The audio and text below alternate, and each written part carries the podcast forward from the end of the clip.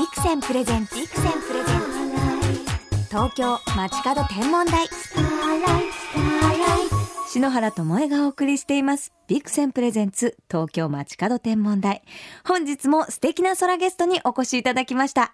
2014年を締めくくるにふさわしいこの方篠原の空親友アクセスの朝倉大輔さんです。こんばんは、桜大輔です。ようこそ。お邪魔します。もうね、なんかこう、時々こう呼んでくれて、ね、空トークで盛り上がるのすごい楽しくて、今日も楽しみにしてました。番組始まってからもう4回目のご登場になります。すごいね、もうレギュラーになってもいいぐらいなんですけど、それはまだ。だって篠原とうん。もう空親友ですから、うん。今年はねたくさん一緒で出にかけたよね。星観測に一緒に行きました。観測会そろそろしない？みたいな感じ。そう本格的に、ね、今年どこ行ったっけ？今年は8月のペルセウス座流星群を見に、群馬県の赤城山へ。行きましたね。行きました。夜中にね。夜中に。でもその時は、うん。流星群なんだけど満月だったんですよね、でも満月の光に負けないくらい、うん。流れ星って流れね、そう見えてで結構雲も多かったんだけど隙間でね、晴れたりとかして寒かったけどね。でも楽しかったよね。あの大ちゃんうん。が天気をコンピューターで予測して、この時間が晴れるからってすごいピンポイントで場所探してくださって。そうそうそうそう。もうギリギリまでどこ行こうかって、うん。あのファミレスで会議したもんね。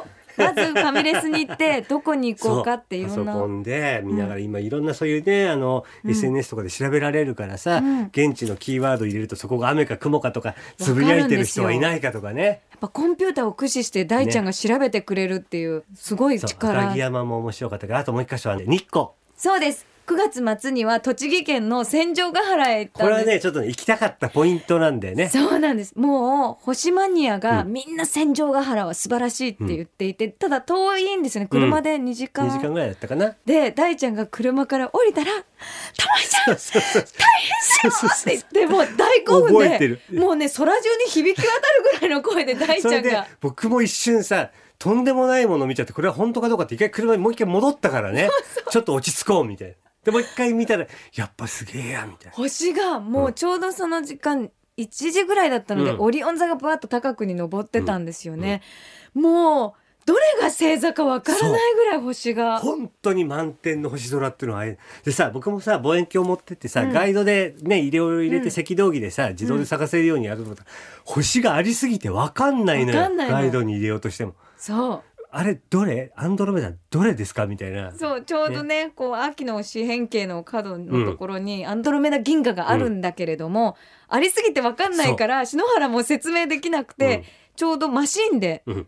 探したんですよ、ね。そうそうそうそう機械でずっと探してってやっと見つけてね。だ僕の今年の目標のアンドロメダ銀河を取るっていうのはそこで叶った。大ちゃん素晴らしいねの。を撮ったんですよね。ねでも面白かったね。あとあの赤城山はさほら天体観測してる人たちも結構たくさんいてさ、そう、ね、知り合いが増えたりなんかして。篠原がハッピーターンを持ってあの 天体マニアの方にそう「すごい機材ですね」って話しかけてそしたら一緒に見ようみたいになって、こう望遠鏡でね、うん。この星座が面白いよとか初めてジャック彗星っていうのをあ見まして。そうそうそう。見れた。肉眼で見れてね望遠鏡でね、出会いもあるのがこの。またねともえちゃんのすごいのがこのキャラだからそうやって友達になるじゃないですか。結構マニアの人に。なんか導入してよって 導入ってその星をねレンズに入れ込むことを導入って言うんですなんか導入してよで真っ暗だからさええ。誰が誰だか分かんないんだよね、ええ、シノラーって多分バレてないと 明るい元気な星好きな子っていうイメージで。ね面白かったね、うん。また行こうね。また行きましょう、うん。もう大ちゃんのおかげで本当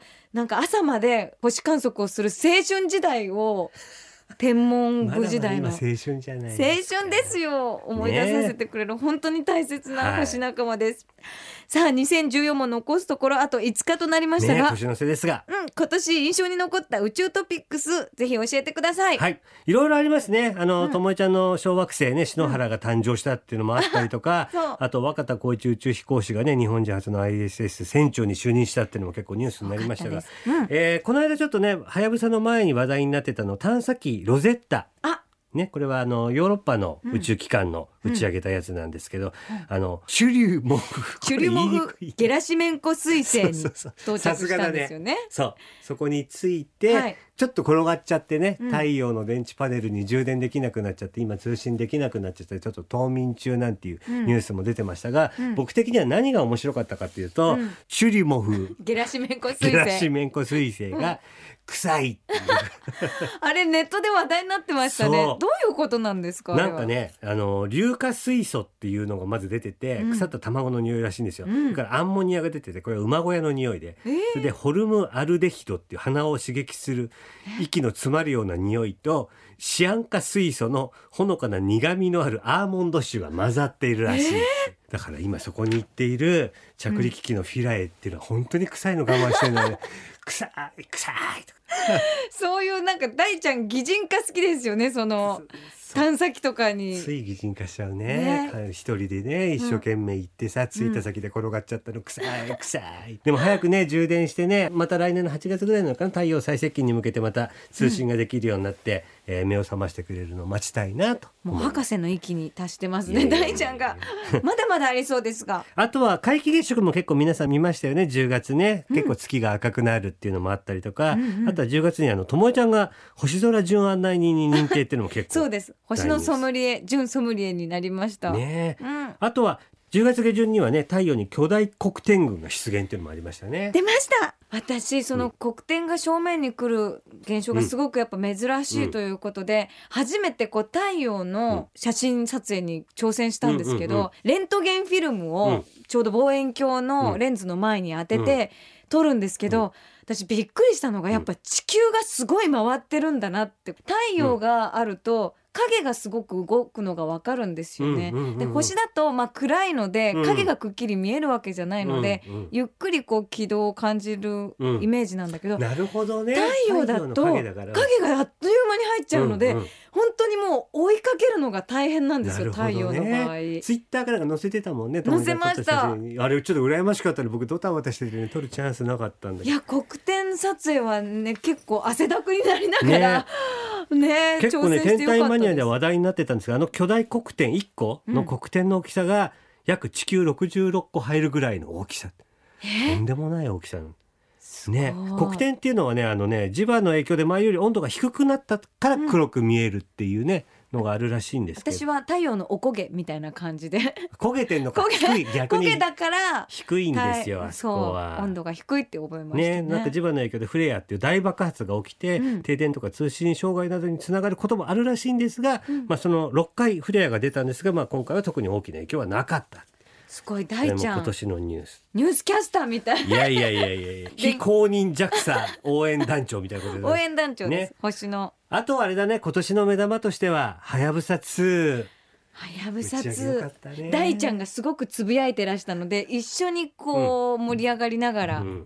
こう応援してましたね。ね、はやぶさ1は一生懸命ボロボロになりながらも帰ってきた感動ありましたが、うん。はやぶさ2は元気で帰ってきてほしいなっていう。大ちゃんのはやぶさ2萌えポイントって何なんですか？なんだろうな。あの僕はねまた擬人化してますが長男がボロボロになって帰ってきて、うん。次男が今度行ったと。次男は容量いいじゃん、うんうんうん。やっぱさどうすると兄が怒られてたとかさ 分かってる、まあ、そういうところの改良で、ええ。まあ、具体的にはそのんあのなんだっけ姿勢制御装置が1個増えてたりとか、うんうん。あとはスタートラッカーなんていう自分が姿勢制御できなくなった時にうん。カメラがついてて、うんそのはやぶさから見える星うん。をデータにして自分の体の向きを整える。星が導きになってそるんですね。うそうそう、だから本当に構成をちゃんと見てあ人間と一緒だよね。船と一緒だよね、うん。うん。船を自分たちの見てる星をこう案内人として、そういう機能もついてるらしいってはやぶさへー。2はやぶさ2ね延期ありましたよね、ありましたね。ね、なんか子供が泣いてたりとかしてたよね種子島まで。見に行ってさ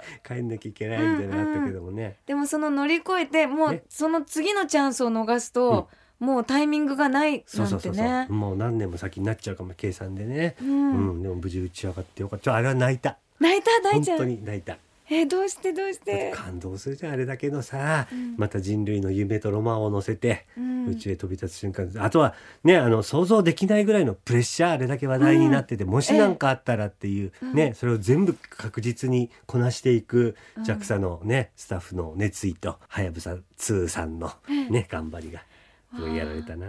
大ちゃんの涙も乗せてえはやぶさ2の期間待ちましょう、ね、6年。健康で帰ってきてほしい健ですね。康でいいですね。今回は擬人化してますね、はい。あとはですね今はまだねあの地球からあまり離れずに地球とよく似た軌道を飛んでるんですけれども、うん。1年ぐらいかけてスイングバイっていう言葉はやぶさの時にも出てきたけどね。スイングバイ教えてください。あの宇宙へ飛び立つ時にただエンジンを吹かしていくんじゃなくって、うん。ぐるーっと回って一回地球に近づいて地球の引力に引っ張られて加速していってらっしゃいっていうのが約1年後ぐらい。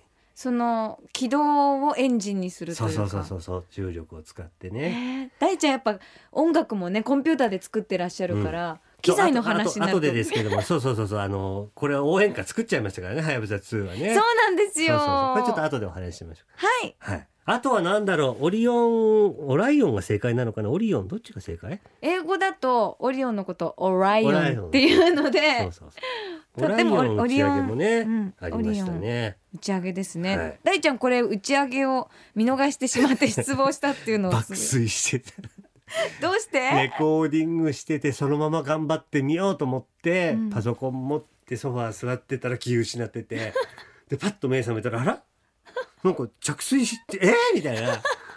そんな感じやらかしてしまって。見た？私も見れなかったんですけど、こう大ちゃんその打ち上げの瞬間とか、うん。こう一緒に感動するのってやっぱうん。大ちゃんならではの、うんこう男子が燃えるポイントなのかなって思うんですよね。そうかもしんないね。結構星とか星座とかさであの神話みたいのは結構友達はすごい詳しいけど、うん。僕はやっぱいうなんてサンダーバードに通じるようないううんうんメカがうん。宇宙に行くっていうところにロマンを感じるから。天体マニアにもうん。結構ジャンルがあって、星クラスター機材クラスター宇宙クラスターって分かれてる。機材。機材やっぱ機材なんですね、何の機能がついたとあとはねこのねオライオンでちょっと面白いエピソードとしてはですね、えー2000年から開発されてたんですけどまあコンピューター入ってますよね。うん。中に入ってるコンピューターが10年以上前のコンピューターでまあ言ってしまえば2003年に出たアップルの iBook と同等のコンピュータ iBook、ー、うん、懐かしい。あの貝殻の形の iBook かな？うん。あのぐらいの CPU が入っててまあなんで古いのかっていうもちろん信頼性もあるっていうのもうね、んあるらしいんですけど。だってそれこそほらあのアポロの月着陸した時のとかは、うん。もう計算機よりもバカなコンピューターでしたからね。ほとんどでもちゃんんとね成功して。あれは地上で大型コンピューター使って計算してこの数字で操作しなさいって言って中にいる人がうん。やってて、中にいる人は計算必要な時はなんか手弱計算機みたいななんかそういうので。してた。でそのオライオンはね、うん。あのー CPU は3台積んであるそうで。CPU3 台、ねそうそうそう。CPU 三台バックアップ用2台。で、えー、3機同時に再起動がもし必要な緊急事態に陥る確率は170万分の1そのぐらいバックアップが大ちゃんのその機材を話す時のワクワク度が嬉しいちょっと身近に感じるじゃん皆さん使ってるコンピューターよりも。さ10年前のものがねそうやってやっぱ安全で、うん。ね、信頼されてるから積んであって。もしトラブったらとかほらバグったらどうしようとかさ、うん。ね。そういうために3台並行にこう動いているでもさ火星とか行けるようになるのかねこれね。スペシャトルの後だもんね。オライオンプロジェクトね。こう見届けたいですよね。ね。っていうかもうここまで来たら行こうよロケット作って。ねえ。ともえちゃんロケットみたいな。なんかさマイちゃんロケットで。後ろに羽ついてんの。なんか。ランドセルとか背負ってんの。くるくる派でロケットでね。そうそうそう。へえじゃあ大ちゃんそれにちなんだ曲を作っていただいいてやいやもちろんもちろん。すぐ応援すぐ非公式応援歌作るよ 私たちがいれば何でもこう星をつなげて、でもね宇宙開発すごかったですね。たった1年ですけどいろんなことあったしね。うん。今年もキラキラな一年でした、東京 FM から篠原智恵がお送りしています。ビクセンプレゼンツ東京街角天文台。朝倉大輔さんをお迎えしてお話を伺っています、さあ大ちゃんは望遠鏡やカメラを使って天体の写真も撮っていらっしゃいますが、空ボーイ大ちゃんがおすすめする天体グッズ。今年ね僕買ったものでね、うん。あのー自分の中でやっぱ面白かったのはソニーの α7S っていうはい。一眼レフカメラを買ったんですよ。わ本格的な。通のまあ一眼レフカメラもくっつけて撮ったりするんですけどええ。感度がとんでもなく普通1万いくつとかうん。なんですけど、その僕買ったカメラはねうん。感度が40万9600対応っていうね映りすぎてわからない。真っ暗な部屋の中でも、うん。そのカメラで部屋の中見てると暗視カメラみたいに見えちゃうのがへえだ多分星撮るのにこれからなんていうの？光が少ない星なんかも捉えられるのかななんて思って、僕あのビクセンのね AX103S っていう望遠鏡を持ってるんですけど、はい。今度はそれにレデューサーつけてそのソニーのカメラで。へえ来年はなんかメシエ天体いっぱい撮ってみたいな。ああこう M42 そうそうとかそうそうそうそう。うん。うん。やっぱり大ちゃんが撮りたいっていう写真はどういうものなんですか星の。なんだろうね、あの今ネットであるからさネットで見ててさ「わあこれ綺麗っていう、うんこれ本当にあるの？っていう。あで自分で撮ってみると本当にあるんだっていう感動が結構僕はつぼるかな。あへえ大ちゃんと一緒にこう星観測した時に、うん。とシャッターを切った瞬間に見える世界ってあるんですよね、色だったり、うん。輝きでうん。その時にうわーってこで大声出してたもんね、うんあれね戦場ヶ原でね。うなんか本当自分の手で掴んだような感触があるんで星をち掴むっちゃいような子供でいうポケモンとか 妖怪ウォッチでゲットしたみたいうん。な感覚が大人ではこういう楽しみ方がね、あるんですね。もう大ちゃんはね本当になんか星に関するもう情報をたくさんお持ちで私おすすめして楽しかったのが天体ソフト、うんうん、アイスターとかステラリウムっていうこう天体ソフトがネットの中でダウンロードできるんですけれども、このステラリウムっていうソフトは、こう私は Mac にこううダウンロードすると、うん。こうギリシャとか中国とかインドなど世界の星座がこうん。う画像でわかるんですよでね。あのプラネタリウムの見たいとこが勝手にすぐ見れるって感じでね。そう、うん。でそれがすっごく楽しくて、うん。なんかコンピューターの中にうん。も私たちの星の世界が集まっていて、うんなんかこう実際に見るのも大好きだけど、星のいろんな世界を知れるのが楽しいソフトだな。何なんだろうね星の魅力って僕らがこんなにハマるさ、うん、いつも考えてるんだけど答えが出ないんだけどまあ、うん。今回はやぶさ2が言ったその 1999JU3 っていう小惑星うん小惑星。は結構あの有機物とかがいっぱいあるみたいで、うん。今あの天体分野で言われてる地球にある水うん。は太陽系があってからできたのか、もしくはその前から水をどこから持ってきたのかみたいな説もあって、うん。私たちが生命が生まれる元の水がそういう小惑星が運んできたものかもしれない、うんうん。そういうのがまたこう科学の力で分かっていくのが面白いよね。うんうんうん。うん。そういうこう時代に私たちが情報を最新でいただけることも嬉しいなって思うんですすごいなんかこうもう大きい話になっちゃうけど自分たちの命ってなんだろうまで行き着くもんね。うん、またね宇宙ができて137億円、うん。あ7億円じゃねえ。7億年。ちょっとお高いね。その中のまた新しい一日をね刻んでいく自分たちはね、うん。なんかこう新またこういい一日になればいいなみたいなね。うん。うん大ちゃんはやっぱりなんか宇宙を好きになるべくしてなってるなって音楽もうん。やっぱりこうスペーシーなイメージがあるし、でもそういうなんか星の持ってるロマンチックな部分も、なんかで大ちゃんのこうファンタジー持ってるファンタジーにも近いなって思う。でもね意外とねロマンチックな部分のお話はともえちゃんから習ってること多いな。そう一緒に。ね星観測した時に。結構なんやかんや車でさ往復45時間かかるじゃないですか。それであのジャンヌ・ダルクのキーボードのキヨちゃんっていうのも一緒にねみんなで友達と行ってんだけど、うん。そういう中でともえちゃんが星クイズをね延々出してくれるね。星クイズ全点の中で一番明るい星は何でしょシリウス。ピンポーンね、うとかそういう簡単な。車の中でそう。それでどんどん星座を覚えてく大ちゃんも楽しかった。全点で一番小さな星座は何でしょう？えなんだっけ？あ忘れた。大ちゃん正解は南十字星南十字星ね。そう、はい勉強してきまし十字そうです。たあれですよね。篠原ともえちゃんの本を読むとそうういうのお勉強になるんですよそうです。ね奈良智恵の星の教科書に全部レクチャーしてあります、すごいよ。大先生本出すようになっちゃったもんも。う 先生じゃないです、うん。でも大ちゃんとこう機材のお話をレクチャーしていただいて、私は星座を教えて同じ宇宙好きなんだけどとかね、うん。うん。ジャンルを超えてなんかこう、友達になってるっていうのが楽しい、ぜひあの空ガールの皆さんも空ボーイとどんどんお友達になってねそう。の技術と神話をこうすり合わせていって ねラブラブしてほしいなと。仲間を増やしていただきたいねと思います、はい。空ボーイ大ちゃんが来年挑戦してみたいことって何ですか、来年はそうですね、まあ、さっきちょっと言ったメッシェ天体いろいろ綺麗に撮影してみたいっていうのもあるのと、あとはこれ聞いてる皆さんで身近なとこだとね1月の4日にまたおなじみ四分ギザ流星群。おね見えますかねね。今年は。な。うん。あとは4月の4日来年。はい。皆既月食がまたあります。皆既月食。はい、これは月が地球の影に隠れる現象ですね、今回はねちょっと13分ぐらいって、まあ、この間ほど長くはない、まあ、短い月食なんですけども、うん。はい。行っちゃいますか一緒に。ねえそれからね撮影とかねいい皆よね。既月食お台場で一緒に見ましたね。前みたいなねそうだよね、うん。あれだいぶ前で赤いコート着て。そうだ。見たの、うん。ちゃんとその物語にちなんで赤いコート、ね。しかも偶然お揃いで。そうそうそうそうそう。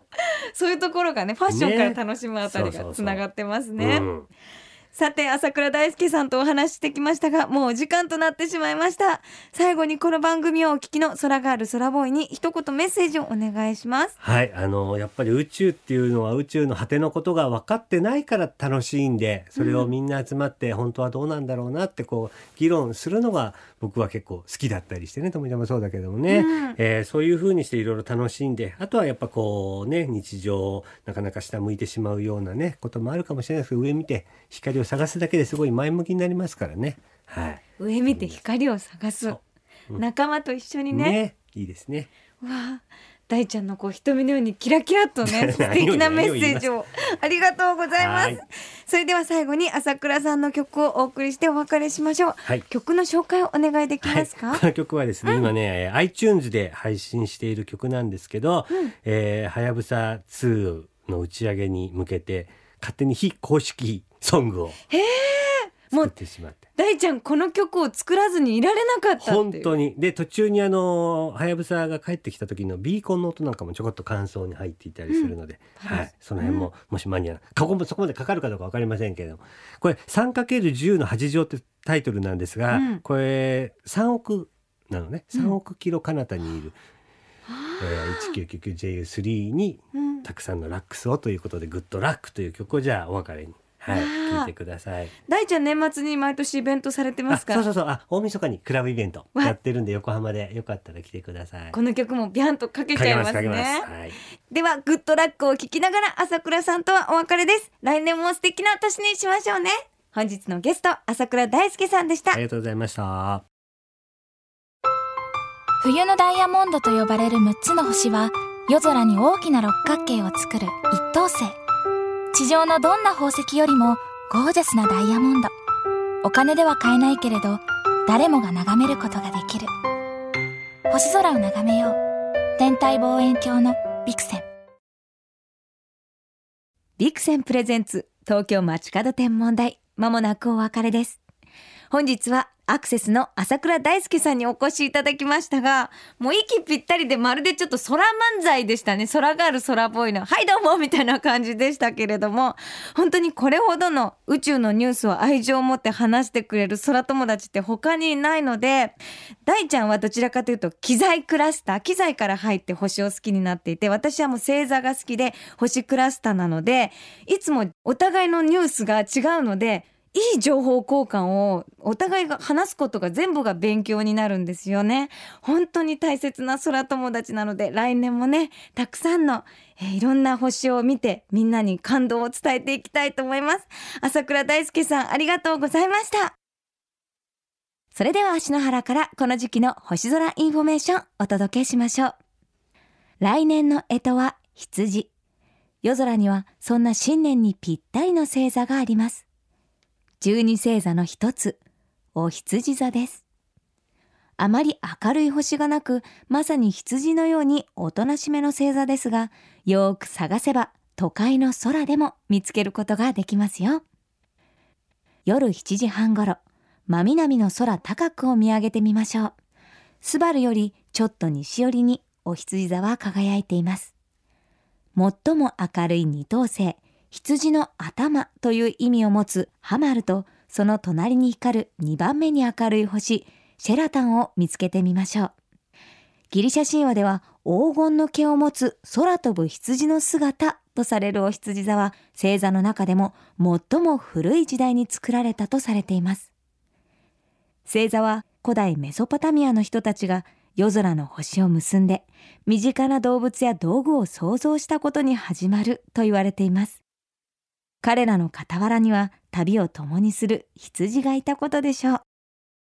篠原はお羊座の羊年なのでもう羊は一番好きな動物なんですね。しかもお羊座には小惑星篠原が輝いているのでこう想像しながらね眺めていますね。あとは篠原が一年の中でもすごく好きなのがやっぱりお正月の静かな夜、年末年始って車のガスが少なくて、すごく夜空が綺麗に見えるんですよね。